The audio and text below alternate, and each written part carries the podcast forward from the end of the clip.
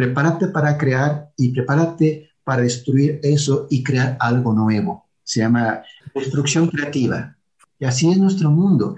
Lo que pasa es que cierta tecnología la abandonábamos tres o cinco años, inclusive más, para estar resultando que las tecnologías tenemos que abandonarlas cada dos años y ahora prácticamente cada año.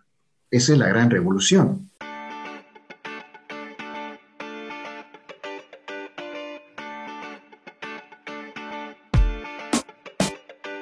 Buenos días, soy Juan Manuel Aguaxin y esto es Digitalizados, el podcast donde platicamos sobre los retos que la era digital nos plantea.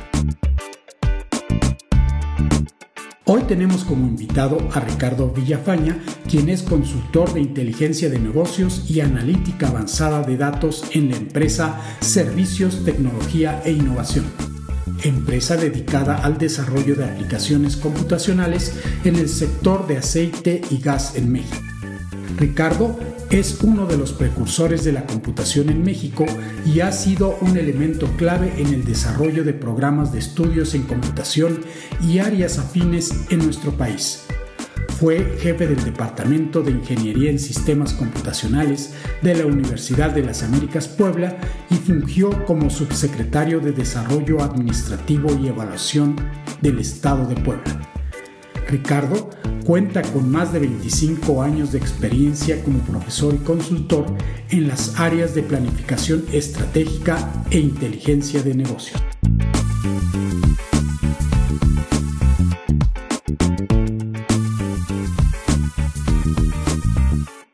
Ok, buenos días. Pues uh, hoy estoy con Ricardo Villapaña, que es una persona que estimo muchísimo y que siempre ha estado presente en toda mi carrera profesional, porque fue uno de mis primeros profesores en ingeniería en sistemas computacionales y además fue uno de mis primeros jefes, porque cuando terminé la carrera me hizo el gran favor de permitirme dar una clase en la Universidad de las Américas. Buenos días, Ricardo.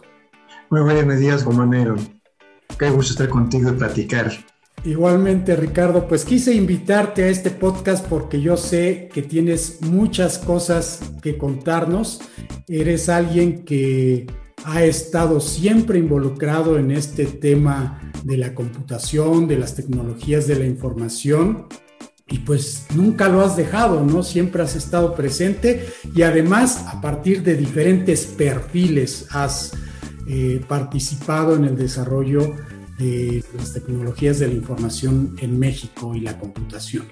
Entonces me gustaría eh, iniciar con la siguiente pregunta. ¿Cómo fue que te iniciaste en lo que es la computación, en las tecnologías de la información, porque en la época en la que yo ya era un estudiante en, la UDLA, pues era una carrera relativamente nueva. Entonces los profesores que teníamos en realidad pues apenas estaban llegando los primeros que habían estudiado verdaderamente un doctorado en computación o una carrera en computación.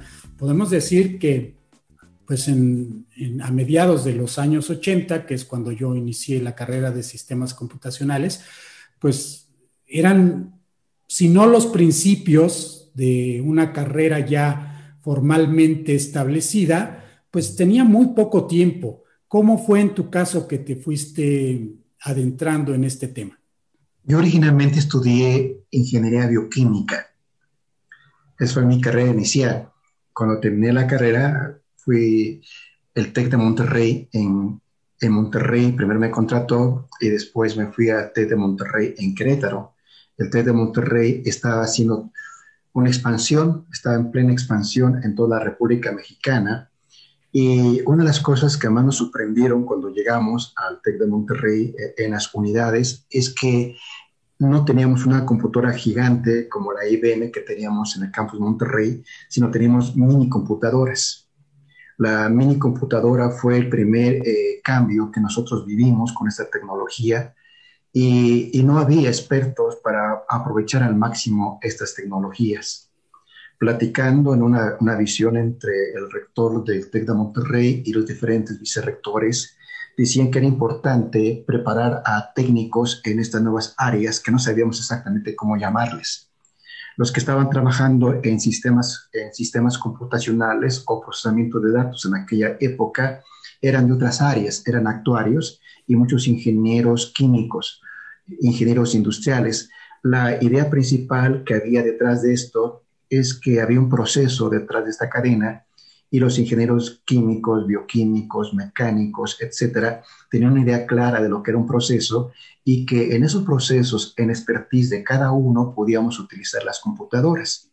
Pero no era suficiente que alguien como yo comenzara a prepararse en esa área, sino había que crear ya una carrera especializada en esto. Los datos, las estadísticas que teníamos en ese momento, sabíamos que las computadoras iban a a tener un papel muy importante, sobre todo en los negocios. esa fue la pauta, porque las computadoras ya existían en los centros de experimentación, centros de investigación, pero no había tantas computadoras fuera de esos centros, eran demasiado costosas, demasiado complicadas.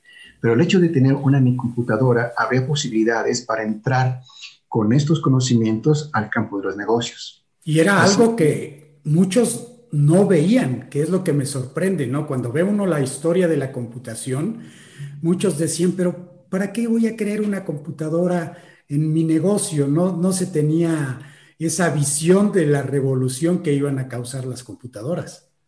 Sí, eh, las computadoras las manejaban pocas gentes y además la tecnología que utilizábamos era muy primitiva comparada con la que tenemos ahora. Todo lo hacíamos con dispositivos ahora lentos como son las cintas, por ejemplo, o perforábamos, perforábamos tarjetas para alimentarla de datos o programarla. O sea, no era, no era tan sencillo, pero la visión estaba ahí, como dice Juan Manuel. Alguien visionario, en este caso particular fue IBM, el que lo vio así, porque tuvimos mucho contacto con ellos. Nosotros teníamos una computadora y decían, en el momento que nosotros eh, mostremos a los industriales, a los empresarios, lo que puede hacer por ellos una computadora, seguramente no la van a abandonar, sobre todo para sus procesos administrativos que son tan costosos, hay tanta gente detrás de todo esto y se lleva mucho tiempo procesarla. Con estas nuevas tecnologías seguramente vamos a tener una revolución en la forma como se procesaban o se procesan los datos. Estamos hablando de, mediados de los 70, que teníamos mediados de los 70, y ya vislumbrábamos que esa mini computadora, porque esa fue la primera que vimos, iba a cambiar la forma tan solo en, en, los colegios, en las escuelas como la que estábamos nosotros, iba a haber un cambio radical, porque no íbamos a tener grandes computadoras, sino mini computadoras que además se pueden utilizar en el ambiente académico, y eso fue genial. O sea, se hicieron, en, en el caso de las instituciones educativas, hacen esta esta combinación. No solamente resolvemos nuestros problemas administrativos de una universidad, sino también comenzamos a preparar a la gente de todas las carreras para que aprendan a utilizar estos dispositivos. La idea es, vamos a enseñarles a programar estas nuevas computadoras que no utilizan tarjetas, que no requieren tanta eh, tecnología detrás para sacar provecho en poco tiempo, y esa fue la visión. Entonces ahí, ¿a quiénes les enseñaban computación a, todas las demás carreras del área de ingeniería? Sí, era una materia optativa. Era una materia optativa, nosotros lo hacíamos, no teníamos muchas opciones, teníamos solamente un lenguaje o dos lenguajes para poder explotar en las carreras. Era un lenguaje BASIC y otro lenguaje que era COBOL, y después otros lenguajes de negocios que fueron por ahí, que fueron surgiendo, pero no teníamos muchas opciones pero es ese lenguaje BASIC que después utilizamos en compañía con un lenguaje Fortran. Fortran es un lenguaje en que ya los ingenieros comenzaban a utilizar, hacer pininos para hacer eh, simulaciones o cálculos numéricos complicados. Así que el utilizar una computadora que tuviera BASIC para la que estaban empezando, BASIC fue un lenguaje que nace como consecuencia del Fortran Fórmula Translation utilizados por los ingenieros y científicos. Sí, exacto. Fortran era visto como el lenguaje de científicos, ¿no? Que incluso hoy, pues me da un poquito de risa, pero decían, es que en Fortran puedes manejar números imaginarios. Entonces, eso era como que la revolución, ah, ¿no? Así, algo este, como único, ¿no? Cuando hoy en día dices, mm, eh, pues, ¿qué tiene eso de especial, no? Sí que tiene. Eso fue un cambio muy fuerte, sobre todo para los que no, no conocíamos la computadora como una herramienta. Yo me acuerdo que mis primeros ejercicios con la computadora era tratar de aplicarlos a ingeniería bioquímica, eh, eh, en, en entender la secuencia genética. Hacíamos unos ejercicios muy básicos y de veras era muy divertido aprender eh, computadoras. No era un trabajo en el que tenía que vivir, sino era divertido para nosotros que estábamos en otras carreras, difíciles para la gente que estaban creando esas tecnologías.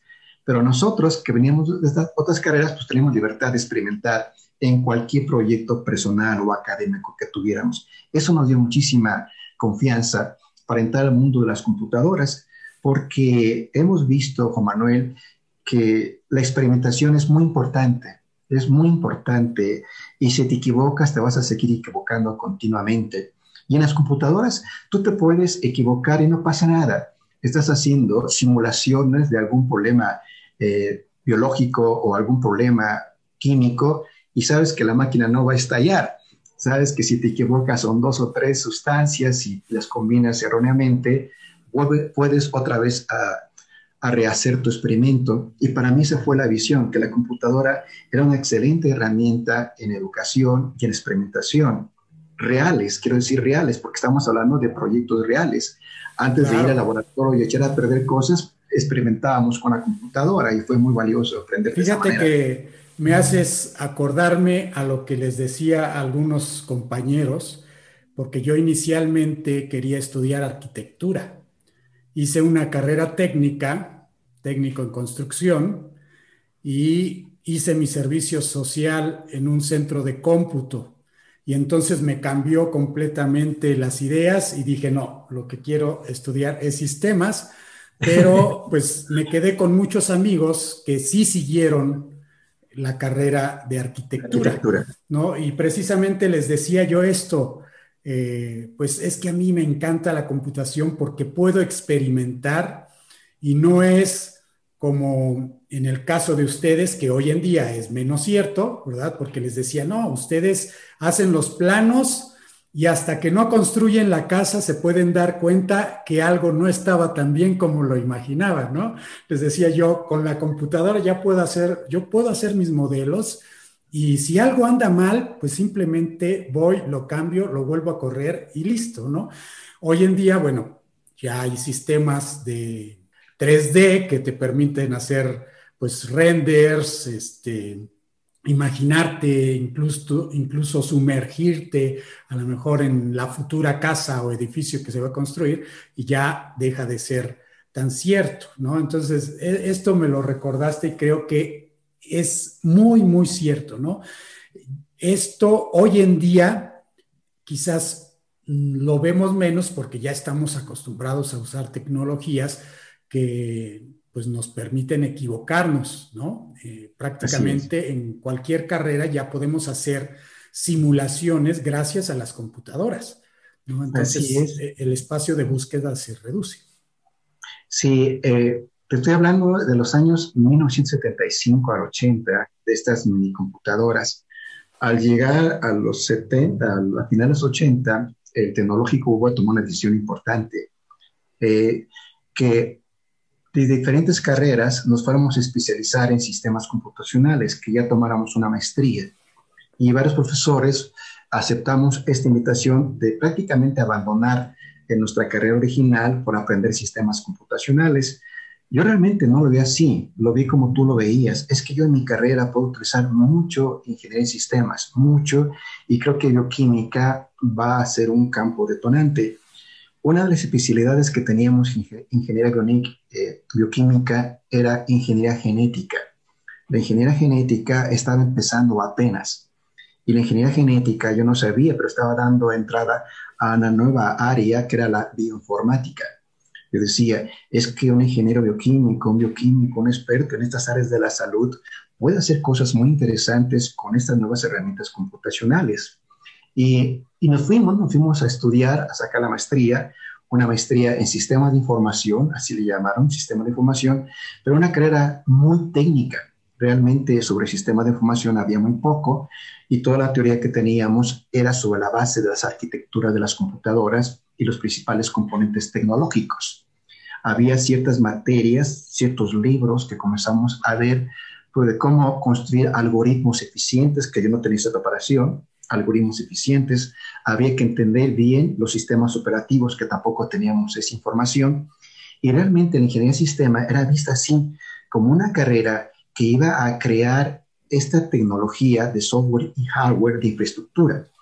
La manera como manejábamos los discos era muy básica, la tecnología venía de las grandes empresas como IBM, pero nosotros creíamos que los discos, sobre todo la manera de acceder a los discos, iba a ser más eficiente veíamos la problemática de las cintas y de los discos y cómo las cintas eran solamente un medio, pero que teníamos que evolucionar en el manejo de los discos para hacer más eficiente esta tecnología. O sea, la gente que se preparó en esas áreas era un tecnólogo, un tecnólogo eh, en informática. Eh, no solamente veías las herramientas como los discos, las cintas, etcétera, sino veíamos los lenguajes de programación que estaban surgiendo. Debíamos ser capaces de construir lenguajes de programación, no nos imaginábamos. Eh, nosotros hacíamos, recuerdas, intérpretes y compiladores para hacer, eh, hacer más robusta el proceso de programación. No nos imaginábamos que íbamos a estar haciendo herramientas como un procesador de palabras o una hoja electrónica o algo parecido. Nuestra, nuestra idea era fortalecer la ciencia de las tecnologías, en ese caso fundamentalmente computadoras. Todavía estábamos separados de las tecnologías de información. Así que nuestra maestría fue muy sólida técnicamente hablando. Cuando nosotros terminamos la carrera, yo pensaba que iba a regresar a ingeniería bioquímica, pero no. Regresamos a un departamento de ingeniería en sistemas a crear la carrera de ingeniería en sistemas y la mayoría de profesores eran de otras carreras. Quienes nos daban clases, como tú ya bien los dijiste, fueron actuarios, químicos, físicos que se especializaron en la computación porque fueron los primeros usuarios de las computadoras. Y ahí, hay que separar aquí dos roles muy importantes, eh, el rol del, mantenimiento de la máquina, de los fierros, del hardware, y el rol de los que aprovechan ese, ese hardware con el software. Entonces, el software de repente comenzó a adquirir una dimensión mucho más alta que el mismo hardware nosotros veíamos que podíamos desarrollar software sobre el mismo software que podría aprovechar la misma tecnología, porque eso era lo increíble.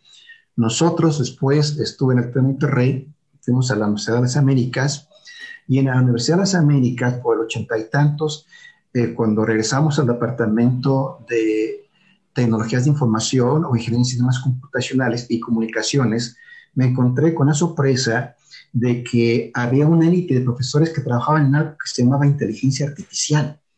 Estoy hablándote a principios de los 80, un grupo de cuatro o cinco profesores que utilizaban herramientas con lenguajes como Snowball, como el lenguaje como Lisp, como otros lenguajes que te, que te permitían crear lenguajes sobre lenguajes, y para mí fue una sorpresa, y dijimos, esta es la apuesta. La apuesta, más que en el hardware, cuando menos en nuestro ambiente, es el software.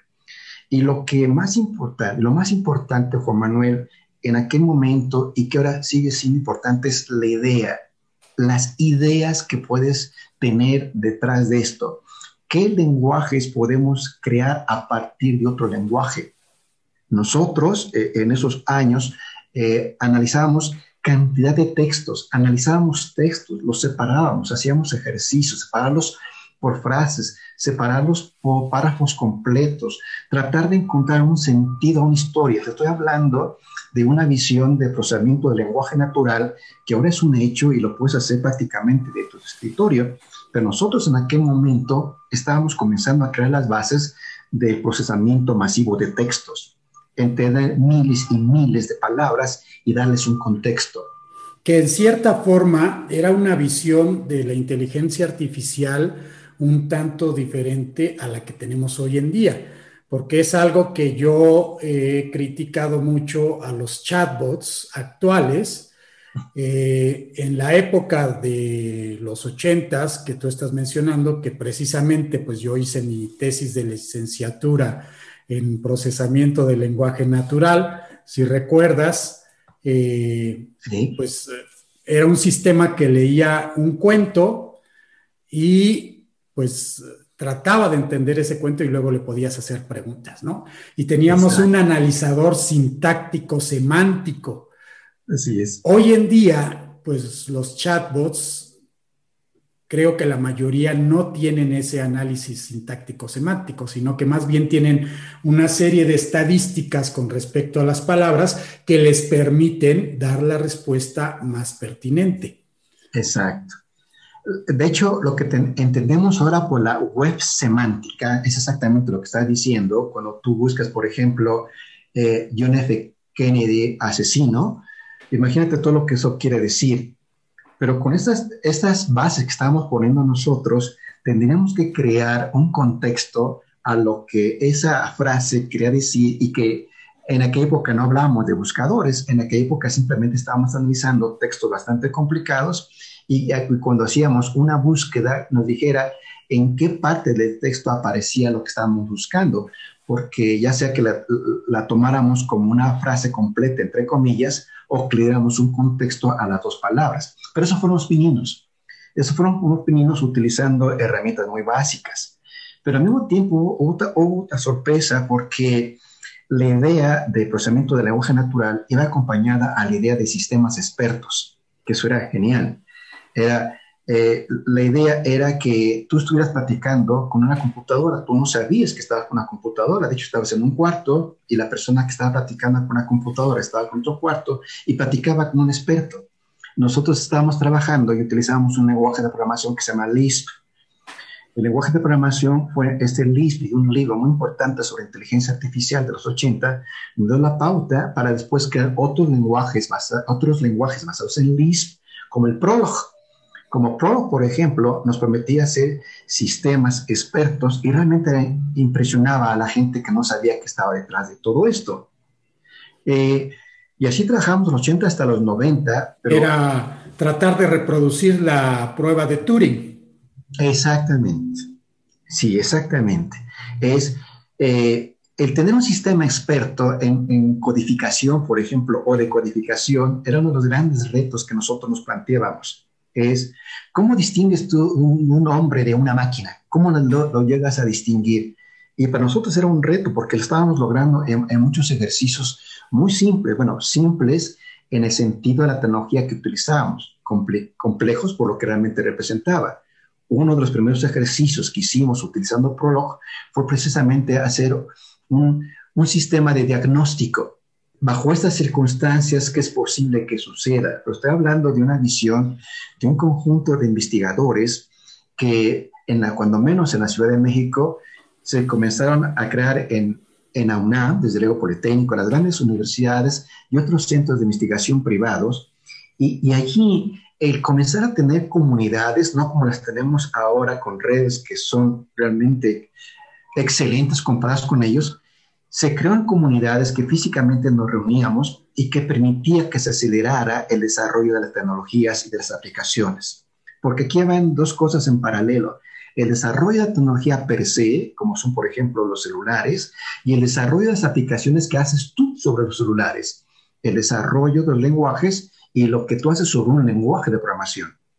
Y luego cuando alguien hace algo sobre un lenguaje y lo mejora, luego viene otro y lo mejora, sobre todo cuando se hacen comunidades como nosotros las hacíamos en aquel tiempo y que ahora permanecen sin ningún interés más que un interés científico y académico, el conocimiento creció exponencialmente en esos años. Desde luego, no en la forma como ha crecido ahora, pero entre los 80 y los 90 se comenzaron a crear comunidades de desarrollo de, plataformas tecnológicas, desarrollo de software y desarrollo de aplicaciones sobre el software, como es el caso de las hojas electrónicas y de los procesadores de texto y todo lo que sabemos ahora.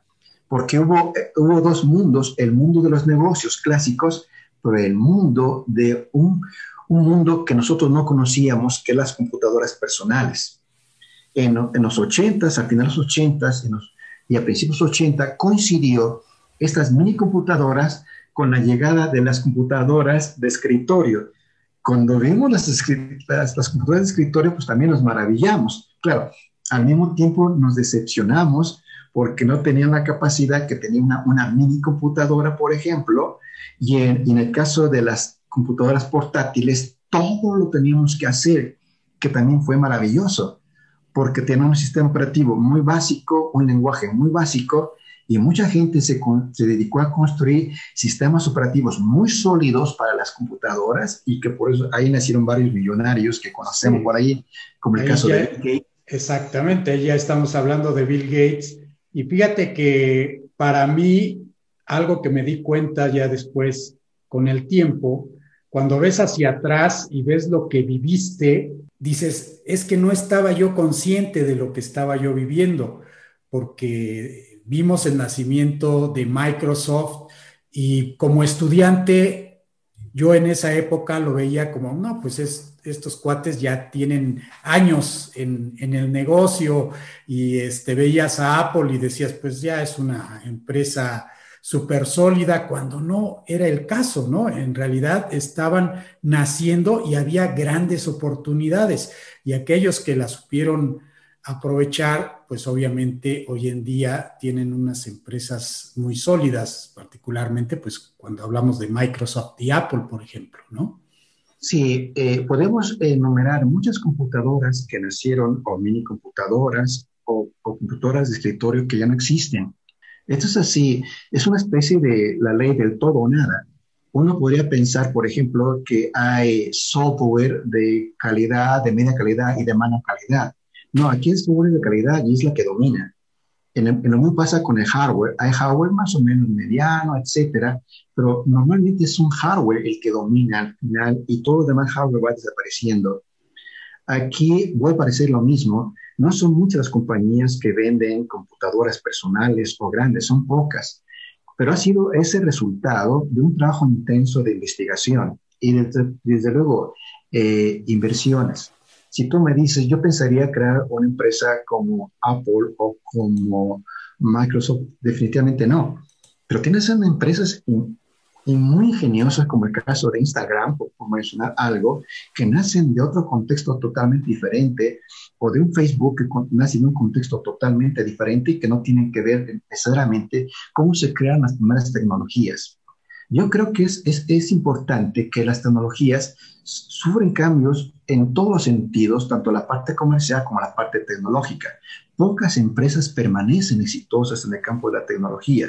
De hecho, cuando tú hablas de las icónicas, pues prácticamente son esas, son esas, la de Apple, la de Microsoft e IBM en lo suyo, que fueron las grandes empresas. Después vinieron otras empresas especializadas, por ejemplo, en bases de datos, que también fue una visión interesante, está muy bien. Estas computadoras son fuertes en esto, traen la base de datos. ¿Qué te parece si creamos una base de datos muy fuerte? Y detrás de la base de datos hay muchos componentes que nosotros podemos integrar y crear nuestra propia compañía, y así nació Oracle. Sí, me hiciste pensar exactamente, ya lo dijiste, me hiciste pensar en Oracle, que existía Oracle y existía Sun. ¿Te acuerdas? Y estaba el, también las computadoras especializadas eh, en, gráficos, Silicon, Silicon, Graphics. Y entonces, pues tú veías a las tres empresas y decías, eh, pues Oracle es una empresa que hace una base de datos, ¿no? Y estas dos empresas son, y Silicon Graphics son unas superempresas porque están construyendo las computadoras más fregonas del momento. ¿Y qué pasó? Desaparecieron y quién sobrevivió? Oracle. E incluso Oracle me parece que compró a Son. Así es. Eh, aquí lo interesante es que veas cómo, cómo las empresas se compran a otras y puedes desaparecer. Ah, eh, yo creo que el ciclo de los productos es corto, pero también el ciclo de las empresas es muy corto ahora. Son pocas las empresas las que se pueden jactar de tener más de 10 años de vida, sobre, este, sobre todo en este mundo tecnológico. La visión de los que dirigen esas empresas es muy importante, porque no solamente es lo que tu máquina hace, sino lo que puede hacer y buscar al mejor talento, Juan Manuel. Yo creo que eso es crítico. Eh, cualquier libro, cualquier artículo que veas acerca de estas gentes tan inteligentes como Steve Jobs o como Bill Gates, andan buscando a la mejor gente, a la más creativa, no necesariamente a los mejores técnicos, porque la técnica va cambiando radicalmente, sino aquellos que con la tecnología actual ven limitaciones y pueden ver más allá. Como yo te decía, yo pude ver, pude ver las limitaciones en el caso de las computadoras personales para manejo de bases de datos, pero no hicimos nada. hubo una empresa por allí que creó un paquete que se llamaba DBase. DBase era un paquete que manejaba bases de datos para computadoras pequeñas y, resultó excelente. Pero después otras compañías eh, derrocaron a, a DBase y vinieron otras bases de datos más fuertes. Lo que estoy diciendo es, tú ves una oportunidad, hay una limitación y tú ves que sale una compañía y te lo resuelve. Pero en el momento que tú sacas un software como este, prepárate porque ya se puede copiar, cuando menos la idea. Tú estudias ese paquete, estudias ese software, sabes que es muy bueno en ese momento, pero ves rápidamente limitaciones como técnico y como usuario y decides mejorar otro. Desde luego, a 20 o 30 se le pueden ocurrir, o a 100 se le pueden ocurrir mejorar ese software, pero solamente uno lo va a lograr. Y aquí lo va a lograr el visionario y la capacidad técnica para llevar a la práctica como en estos modelos de evaluación de quién es el mejor, pues el que tiene la visión y que es capaz de llevarla a la práctica en corto tiempo. Entonces, ese mismo eh, paradigma de competencia se sigue dando. Ves la problemática, uno piensa, porque ya salió esta base de datos, ya se resolvió, porque ya salió este nuevo hardware, ya se resolvió. No es cierto. El hardware, aunque mucho más poderoso que el anterior y prácticamente el mismo precio, sigue teniendo problemas porque cada vez se nos ocurren hacer aplicaciones más complicadas. Si en un momento determinado me servía la cantidad de memoria, ahora no, ahora no puedo, necesito doble memoria, o necesito el cuádruple, la velocidad del disco ya no me sirve, necesito un disco de mayor velocidad, pero esto va creciendo. Es decir, la idea acompañada por el software y el hardware que tú tienes, acompañada por la visión de que debes crear algo pero también debes prepararte para mantenerlo competitivo o abandonarlo y crear algo diferente en la, misma plataforma que tú ya conoces. Eso no es tan sencillo hacerlo en otras áreas. Tú me hablas de ingeniería química, por ejemplo, hablo de intercambiadores o destiladores, tú no puedes ver que puedes hacer esos cambios. Ah, pero sí puedo hacer componentes electrónicos que hagan más eficientes esos intercambiadores o destiladores. Yo creo que esa fue nuestra educación, Juan Manuel, estar creando y abandonando lo creado de, alguna manera. Prepárate para crear y prepárate para destruir eso y crear algo nuevo. Se llama destrucción creativa. Y así es nuestro mundo. Lo que pasa es que cierta tecnología la abandonábamos tres o cinco años, inclusive más, para estar resultando que las tecnologías tenemos que abandonarlas cada dos años y ahora prácticamente cada año. Esa es la gran revolución, pero conceptualmente es el paradigma de crear solo creado. Está, yo creo, también muy relacionado con algo que se dice en la innovación, que es el peor enemigo para la innovación es lo que ya existe, porque muchas veces, si tú ya tienes cierto conocimiento, ese conocimiento es un atractor muy grande que te hace buscar las soluciones dentro de ese conocimiento y, no puedes salir a la frontera del conocimiento. Entonces, esto que acabas de decir precisamente me hace pensar en que pues tienes que abandonar ese conocimiento para decir, tengo que hacerlo de otra forma. Así es. Y no es una actitud fácil, aunque hay ciertos principios. Yo me acuerdo, eh, hay un gurú, murió en el año 2000, un gurú de la administración, Peter Drucker Peter Drucker fue una persona que influenció mucho al pensamiento administrativo y él decía lo que acabas de mencionar. Ustedes dentro de las organizaciones van a encontrar problemas, conflictos de todos los días, porque así son. Pero si quieren encontrar oportunidades, tienen que salirse de la empresa. Las oportunidades están afuera de la empresa, no adentro. El adentro tiene una serie de mecánicas que tienen que funcionar una serie de mecánicas administrativas, burocráticas, etcétera, porque si no las empresas no podrían permanecer como tales. Pero la gente tiene que estar fuera de sus, organizaciones. Si yo soy experto en sistemas computacionales, tienes que salir a ver qué están haciendo otras áreas y no necesariamente sistemas computacionales. Muchas de las ideas que han llegado a sistemas han, han venido de otras áreas, por ejemplo, de la biología, eh, la idea de redes neuronales ahora o de las redes que nosotros conocemos o de las telarañas que nosotros conocemos de otros mundos han venido y un observador de la naturaleza, un observador de otra área es el que trae la nueva idea. Normalmente las ideas vienen de afuera. A menos que las empresas estén con una cultura de innovación como el caso de 3M. El caso de 3M es una empresa que continuamente está innovando, pero fue creada para eso, para innovar continuamente. Y no todas las empresas se crean para innovar.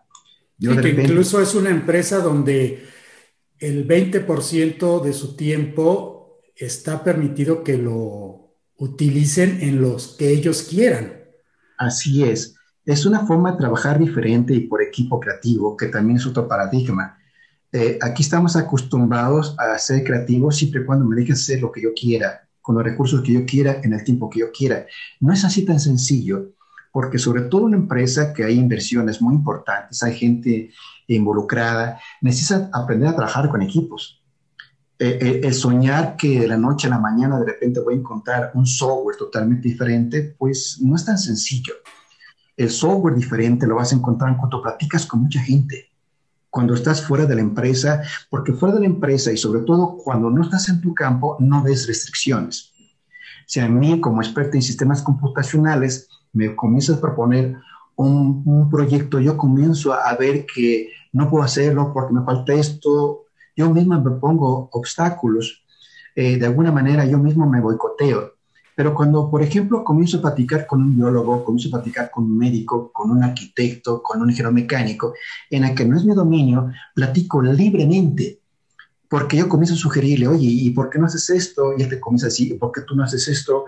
Comenzamos a platicar, se establece un diálogo creativo muy importante, porque bajamos defensas. Yo no quiero defender una idea o una posición, sino cuando platico o cuando dialogo, busco precisamente eso, una nueva perspectiva de lo que estoy viendo o una perspectiva totalmente diferente que yo no había visto. Normalmente tenemos dos caras en la moneda. Yo solamente puedo ver una cara, otro ve otra cara. Tenemos que aprender a enseñarnos la otra cara de la moneda para crear cosas con las dos caras que no podíamos crear con una sola cara. El principio de la creatividad es así, en grupos, en grupos heterogéneos.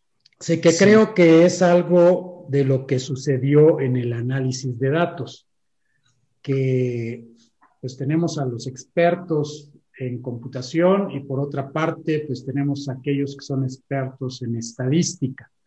Y uno y otro ve las cosas desde un punto de vista diferente, mientras los que son matemáticos están buscando cómo calcular, por ejemplo, la media de cierto conjunto de datos, de una manera aproximativa eh, y que se plantee como una ecuación matemática. Eh, el experto en tecnologías de la información está pensando en cómo va a procesar los datos, ¿no? Cómo los va a manejar, cómo los va a almacenar. Entonces son dos cosas muy complementarias porque pues hay operaciones que no podemos hacer en la computadora a pesar de que hoy en día siguen siendo muy rápidas no podemos permitirnos, por ejemplo, procesar todos los datos que tenemos. Tenemos que hacer un muestreo y con ese muestreo, pues sacar una representación de lo que significan esos datos, ¿no? Y para que ese modelo sea válido, pues necesitamos de los matemáticos que plantean modelos que dicen debes de hacerlo de esta y de esta forma, ¿no? Así es. Eh, de hecho, lo que estás mencionando es el principio de la nueva ciencia de datos, donde al ingeniero en sistemas computacionales tienes que enseñarle estadística y esos modelos que tú mencionas, y a los actuarios, economistas, etcétera, tienes que enseñarles a manejar los nuevos modelos computacionales, o sea, tienes que converger. A la gente de sistemas le doy un área de conocimiento y a los matemáticos, actuarios, ingenieros le doy otra área de conocimiento y comienzan a converger. Pero inclusive cuando el ingeniero de sistemas computacionales eh, comienza a entrar al mundo de los matemáticos, comienzan a crear nuevos modelos que los matemáticos tradicionales no conocían. O, tú hablabas en este momento, por ejemplo, de la muestra matemática, de la muestra para hacer un censo, Ahora tenemos tecnología, si tú me dices, eh, tengo una población en los que hay 100.000 habitantes y yo quiero encuestar a 100.000 habitantes y me das la muestra y te quiero, digo, matemáticamente es suficiente con esta muestra para que tengamos el conocimiento que necesitas, es perfectamente válido, pero yo te diría, oye, ¿y por qué no lo hacemos para los 100.000? ¿Cómo que para los 100.000? Tenemos tecnología no para la muestra, tenemos tecnología para 100.000. Y si la gente de actuaría tenía ciertos modelos, ciertos modelos computacionales y, estadísticos, nosotros hacemos nuevos modelos. O sea, nosotros podemos hacer cálculos de cálculos matemáticos tradicionales que ellos no hacen. Por ejemplo, yo calculaba un integral. Decía, vamos a integrar una curva de tal a tal valor y hacía yo, simbólicamente yo lo hacía. Pero ya con la computadora yo lleno el espacio, tú me das la curva, yo la lleno y comienzo a llenarla y te la calculo sin ningún algoritmo detrás de esto como el que nosotros aprendimos. O sea, podemos hacer nuevos cálculos digitalmente hablando sin utilizar las herramientas tradicionales de cálculo que utilizamos. Cálculos probabilísticos, vamos a hacer cálculos probabilísticos ahora de manera diferente como lo hacían. Ninguno, ninguno al otro se está eh, contradiciendo. Simplemente estamos viendo que se pueden crear nuevas, eh, nuevas herramientas para esto. El campo de la matemática cambia radicalmente con esto y el de la computación también. Sí, que es aproximar el mundo análogo con el mundo digital, ¿no? La convergencia es esa, pero estamos viendo más el mundo digital. Estamos moviéndonos impresionantemente que ciertos modelos matemáticos los podemos manejar digitalmente y que no tienes que pasar por proceso anterior. Yo puedo resolver ahora problemas matemáticos muy complejos en tercero de secundaria que ni siquiera me imaginaba porque para poder resolver un problema en tercero de secundaria, por ejemplo, de intersección de dos rectas, para calcular la intersección entre dos rectas, yo tenía que tener procedimientos algebraicos para poderlo hacer. Está bien, es interesante y tenía yo como cuatro métodos diferentes para hacerlo. O ya con la computadora me da las dos ecuaciones, yo le pongo un enter y te doy la solución instantáneamente. Aquí te estoy dando soluciones que no teníamos antes. La problemática es qué ve el matemático, qué ve el profesor de la importancia del método matemático o de la importancia de encontrar la intersección. Porque aquí viene el paradigma, Juan Manuel. Seguimos con los métodos tradicionales resolviendo qué problemas o nos centramos más bien en el, problema y vemos cómo lo resolvemos. Sí, que aquí has dicho algo súper importante, que muchos podrían ver como que no es tan bueno que ahora los chicos de secundaria tengan esta herramienta que les resuelve el problema.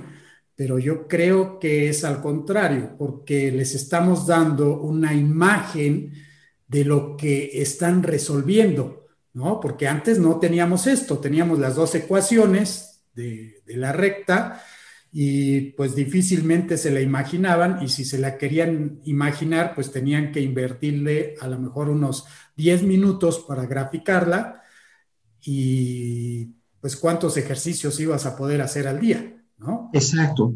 Nosotros con estas herramientas y eso, eso de la eficiencia y la tecnología nos lleva a algo que hemos platicado. Yo con la regla, la regla de cálculo tradicional podía resolver dos problemas o tres problemas máximo en la tarde o en el día.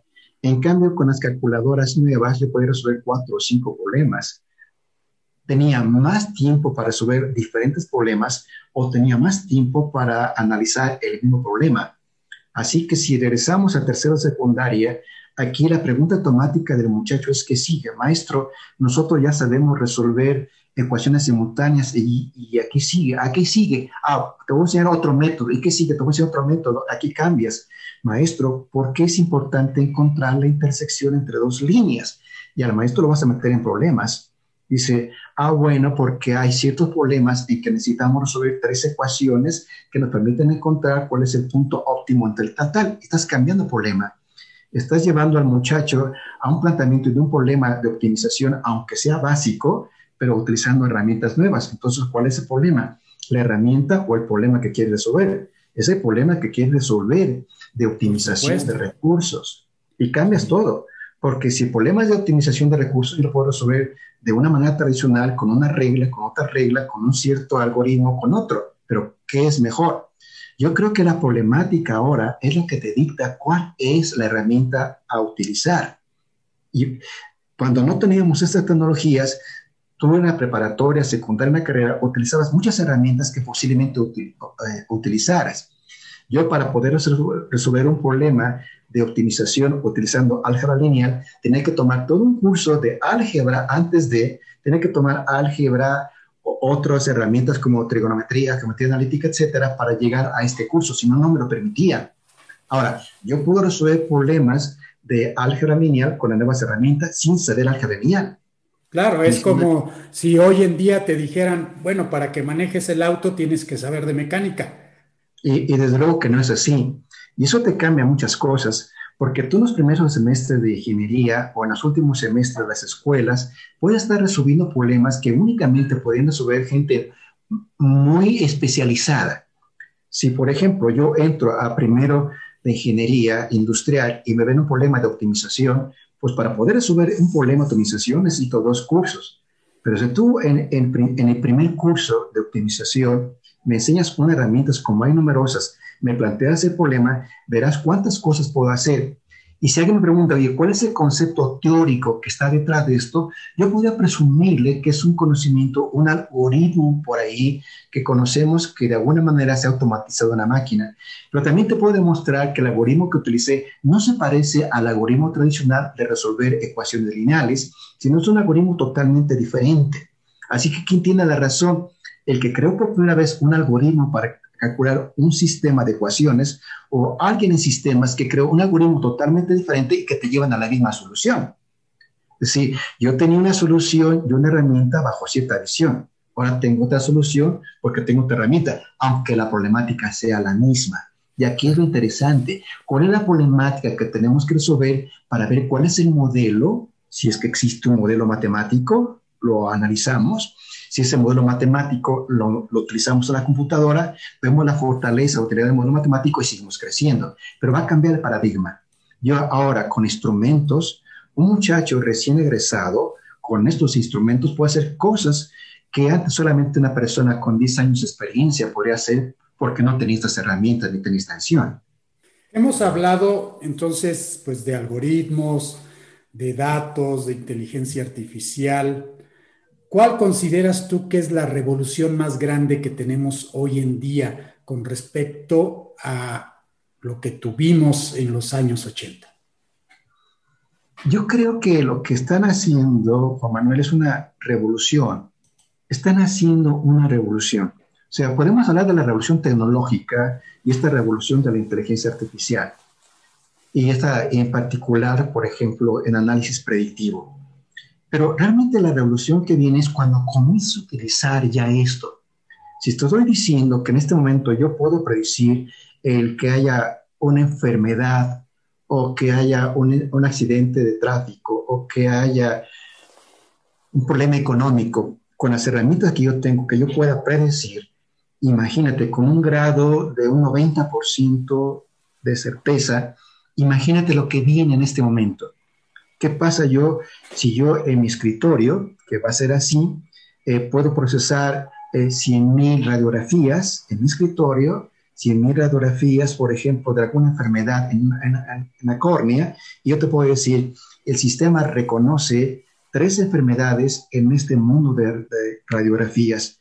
De repente me llega una nueva radiografía y te digo, eh, con una posibilidad de 90 tantos por ciento porque mi máquina ya aprendió, me está diciendo que este enfermo tiene este problema.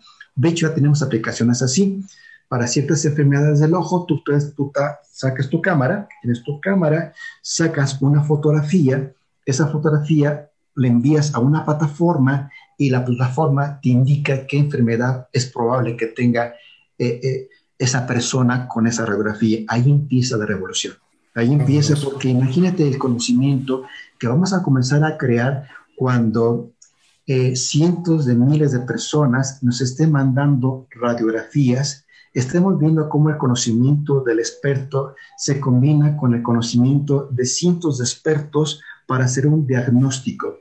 E inclusive, una vez que hace un diagnóstico, te comienza a prescribir y además hace un seguimiento porque no solamente hacemos el reconocimiento, no solamente prescribimos, sino hacemos un seguimiento en la misma persona sobre lo que hemos hecho. Ahí está la revolución. Es, va a cambiar la forma como diagnosticamos, como hacemos prescripciones y cómo estamos monitoreando a diferentes enfermos. Y lo mismo puedes hablar de cualquier área del conocimiento. En particular, nosotros estamos interesados en medicina, en los laboratorios, Nosotros ahora, en, unas pocas horas, tenemos resultados del COVID de cerca de 50 laboratorios diferentes y podemos estar monitoreando con una, una computadora de escritorio lo que está sucediendo en diferentes partes de la República, con diferentes personas.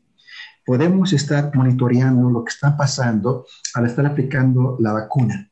Podemos estar dando seguimiento, esto ya no es oculto Alguien puede decir que alguien está ocultando los datos y que no son fiables o que no son fiables, etcétera. Pero nosotros tenemos acceso a ese tipo de datos en los grandes hospitales y vamos viendo.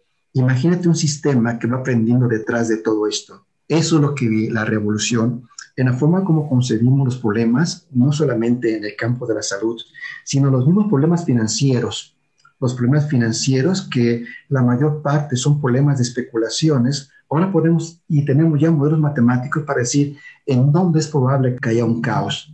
Y ahora ya no es especulación y desde luego esos sistemas de inversiones que hacíamos humanamente, pues poco a poco van a ir desapareciendo porque vamos a tener máquinas que van a hacer cosas diferentes a la inversión. El inversionista va a tener que cambiar la forma como hace esto.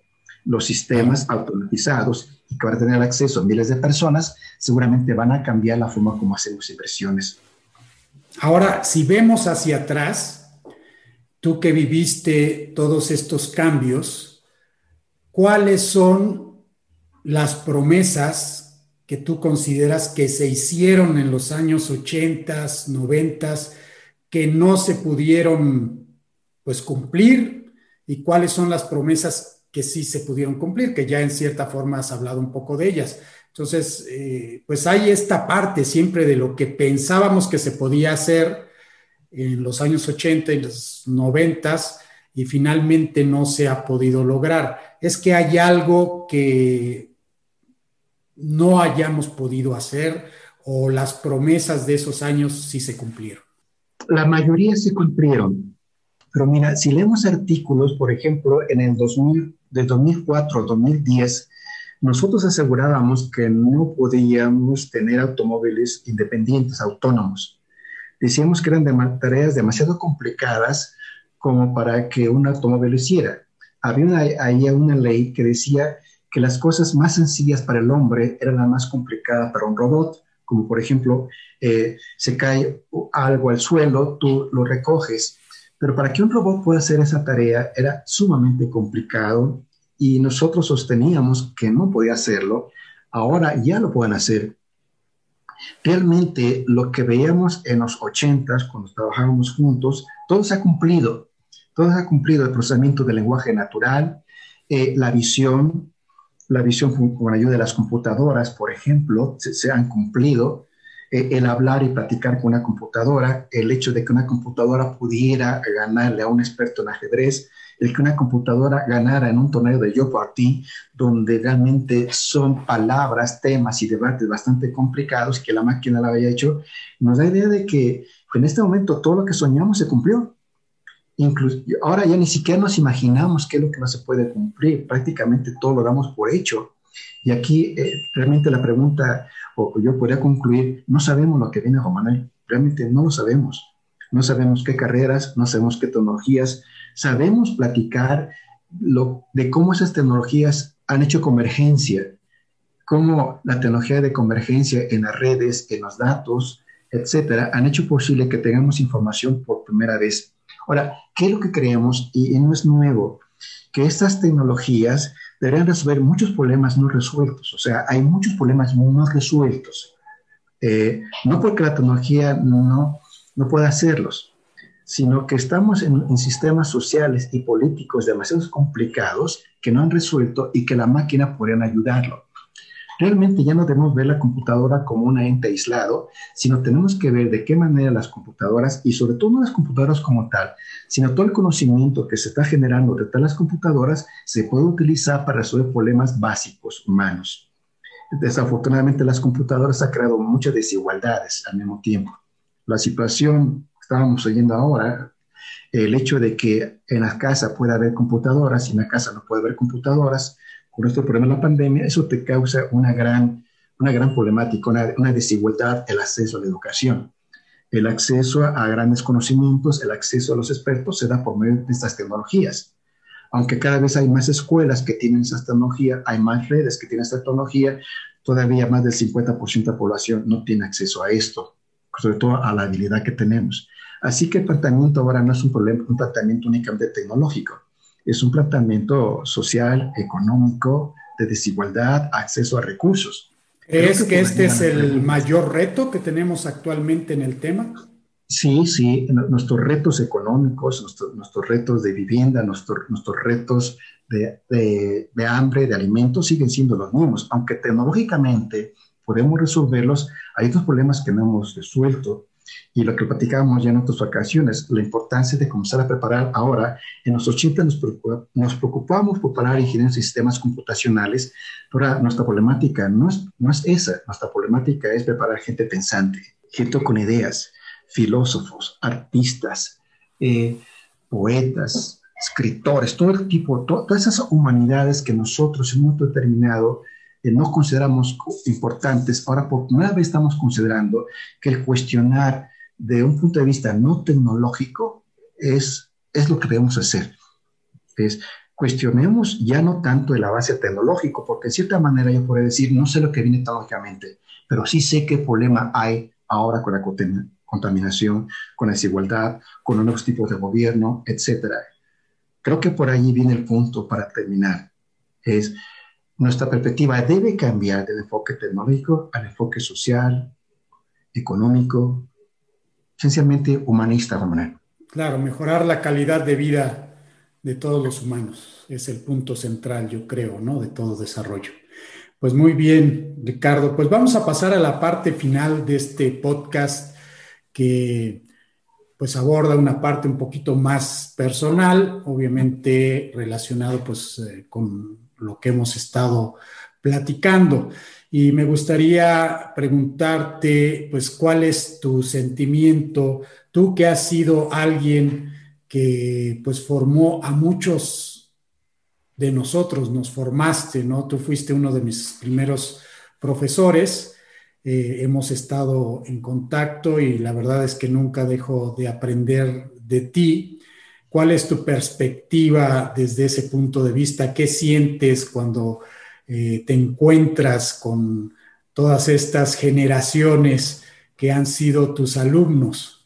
Desde luego que yo puedo decirte que me siento muy orgulloso porque no solamente eh, como tú, que fueron estudiantes, sino los, mis estudiantes son los que me han traído nuevos proyectos, nuevos proyectos estudiantes de los 80 y más adelante. Eh, hemos estado trabajando juntos este, estas generaciones eh, de estudiantes, yo soy de baby boomers y otros muchachos, inclusive muchachos de los 90, eh, sí, seguimos trabajando. Y yo creo que son generaciones especiales, este, Juan Manuel. Yo pienso que a nosotros nos tocaron vivir cosas que otras generaciones no han vivido el hecho de que nosotros hayamos empezado juntos trabajando con una mini computadora y trabajando con estaciones de trabajo y que ahora lo vimos en, perspectiva, nos da una idea para valorar más lo que tenemos ahora. Como estudiante yo creo que ese gran mensaje como, y como académico también. Vean lo que el hombre es capaz de hacer en menos de 20 años o 30 años si nosotros seguimos este ritmo de investigación y colaboración académica, seguramente vamos a seguir viendo cosas maravillosas. Creo que entre profesores y estudiantes, poco a poco eh, se va a ir, vamos a irnos confundiendo unos con otros. ¿Quién es el que realmente aprende? ¿Quién es el que realmente enseña? Nuestros papeles poco a poco van a ser de facilitadores más que de instructores. Vamos a darles herramientas para que sigan investigando, darles herramientas para corroborar esta investigación, darles herramientas para ver la parte ética de esta investigación. Así que la academia yo creo que no va a desaparecer, se van a seguir dando esas relaciones. Yo sí me siento muy orgulloso, me siento satisfecho de saber que uno de los estudiantes me, me pide ahora que trabajemos en un proyecto de inteligencia artificial. Es maravilloso que un proyecto que platicábamos hace, tantos años y que digan, oye, vamos a platicar con la computadora ahora como soñábamos que como lo hicimos en los 80. Para mí eso es una gran satisfacción, que todos estábamos aprendiendo, Juan Manuel. Estos estudiantes estaban aprendiendo porque las herramientas eran, eran nuevas, los profesores estaban estudiando porque eran paradigmas totalmente nuevos, estábamos experimentando y como te decía en un principio, no había ningún problema con la experimentación continua. Sabíamos que de 20, 30, 50, 100 ideas iban a salir dos y tres buenas. Estábamos bien, estábamos preparados. Yo creo que eso fue lo que mejoró la academia junto con los estudiantes. Gente muy preparada, gente que sabe que tiene acceso a mucha información y que tiene un principio ético sobre lo que estamos haciendo. Yo me quedo cuando menos a los estudiantes que yo recuerdo que siguen en esa línea de utilizar las tecnologías para el bien común. Déjame eh, utilizar esa palabra. Me siento muy orgulloso y yo creo que mi trabajo académico sigue siendo ese. Eh, más que enseñarle cosas puntuales, eh, motivarlo, igualmente yo, motivarlo a seguir descubriendo juntos. Y que es un área donde no te puedes quedar estático, tienes que moverte, tienes que conocer lo nuevo que se está dando, porque en un año las cosas pudieron haber cambiado muchísimo y como dicen, te, te quedas empolvado. Entonces es también una carrera muy bonita porque siempre está uno aprendiendo. Y como dices, ve uno en retrospectiva lo que había antes y dices, wow, esto está genial. Cosas que no suceden eh, en otras áreas del conocimiento porque los avances no se dan de una manera tan acelerada como lo es en las tecnologías de la información. Así es, así es. Quizás antes podíamos predecir lo que venía porque nos faltaban muchas herramientas, ahora no podemos es muy difícil. Si hoy tuvieras que seleccionar una carrera, ¿qué estudiarías? Genética. Seguramente volvería a la, a mía con la bioinformática, la secuenciación genómica. Creo que allí lo que viene por descubrir creo que va a ser mejor.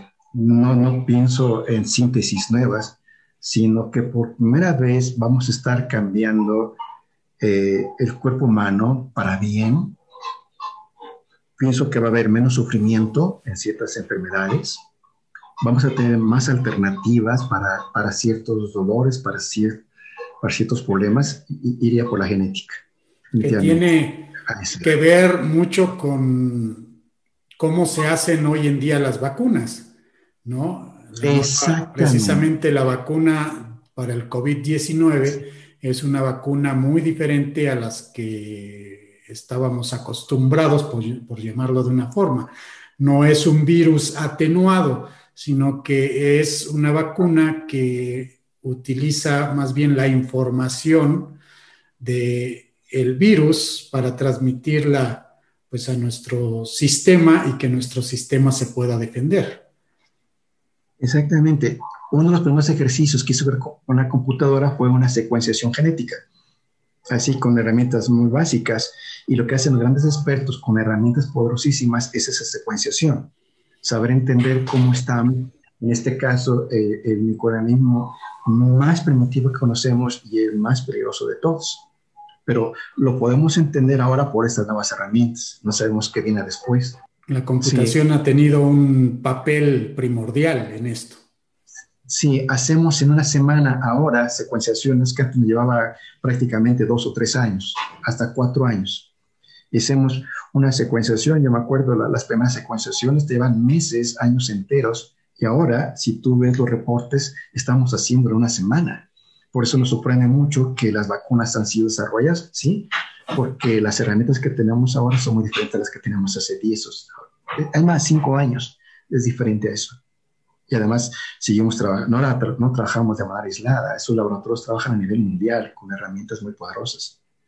Pues una última pregunta, Ricardo. Si tú fueras un joven que acaba de terminar la universidad y que dice, quiero emprender en este tema de las tecnologías de la información, ¿en dónde emprenderías? ¿En dónde les recomendarías tú que emprendan? ¿Qué temas son prometedores y que por supuesto son sostenibles, que van a generar un negocio?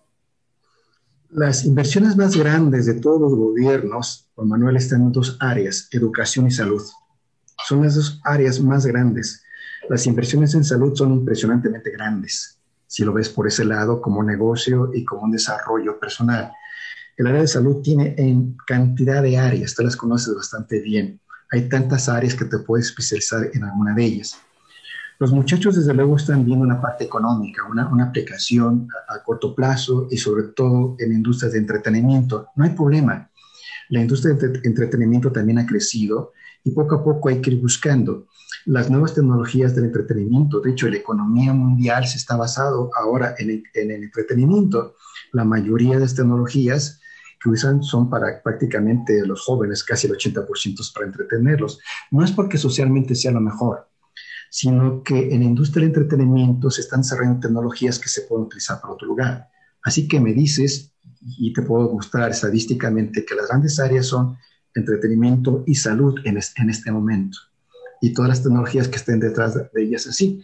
En entretenimiento puedes utilizar muchísima inteligencia artificial. En salud también puedes utilizar mucha inteligencia artificial el hecho de que ahora este medio de comunicación que estamos utilizando sea, sea común, se requieren cada vez más tecnologías para hacer más sencillo el aprendizaje por la computadora. El aprendizaje en todos los niveles. O sea, una herramienta como esta, como Zoom, GoToMeeting, Teams, etcétera, ya van vienen ya con herramientas de inteligencia artificial para aprovechar mejor toda la información que se recupera en una entrevista como esta.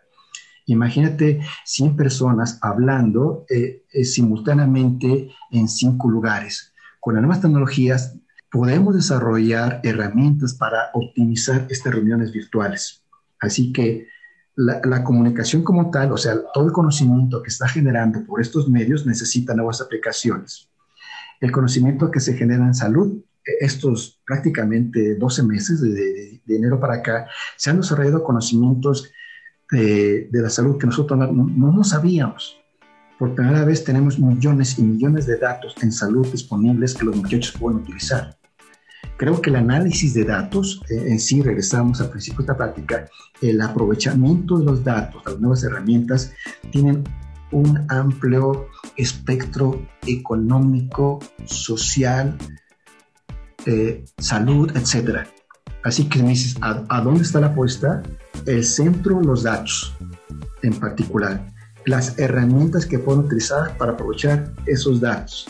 Después que conozcas esos datos, las herramientas que permitan capturar datos de diferentes lugares. Si te interesa el campo de la salud, el campo de la salud, todo el hambre.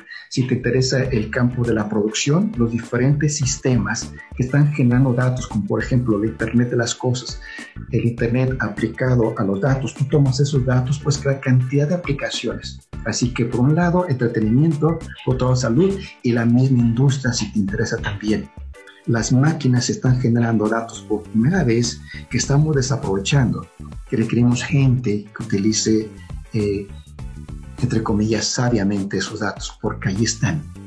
Excelente. Pues te agradezco mucho esta agradable plática, Ricardo. Yo creo que todavía hay mucho que platicar. Tenemos varios proyectos ahí eh, en mente. Esperemos que concreticemos varios de ellos y pues no me resta más que agradecerte, enviarte un gran abrazo y pues quedamos en contacto para todo esto que es tan apasionante y que seguramente nos estará reuniendo nuevamente. Igualmente, Juanel, mucho gusto. Gracias. Hasta luego.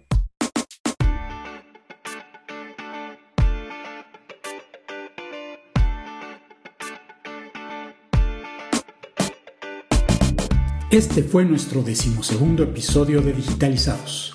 Pueden encontrar más información sobre Ricardo Villafaña a través de nuestra página web digitalizados.mx o en la descripción del episodio en Spotify, Apple Podcasts o Google Podcasts.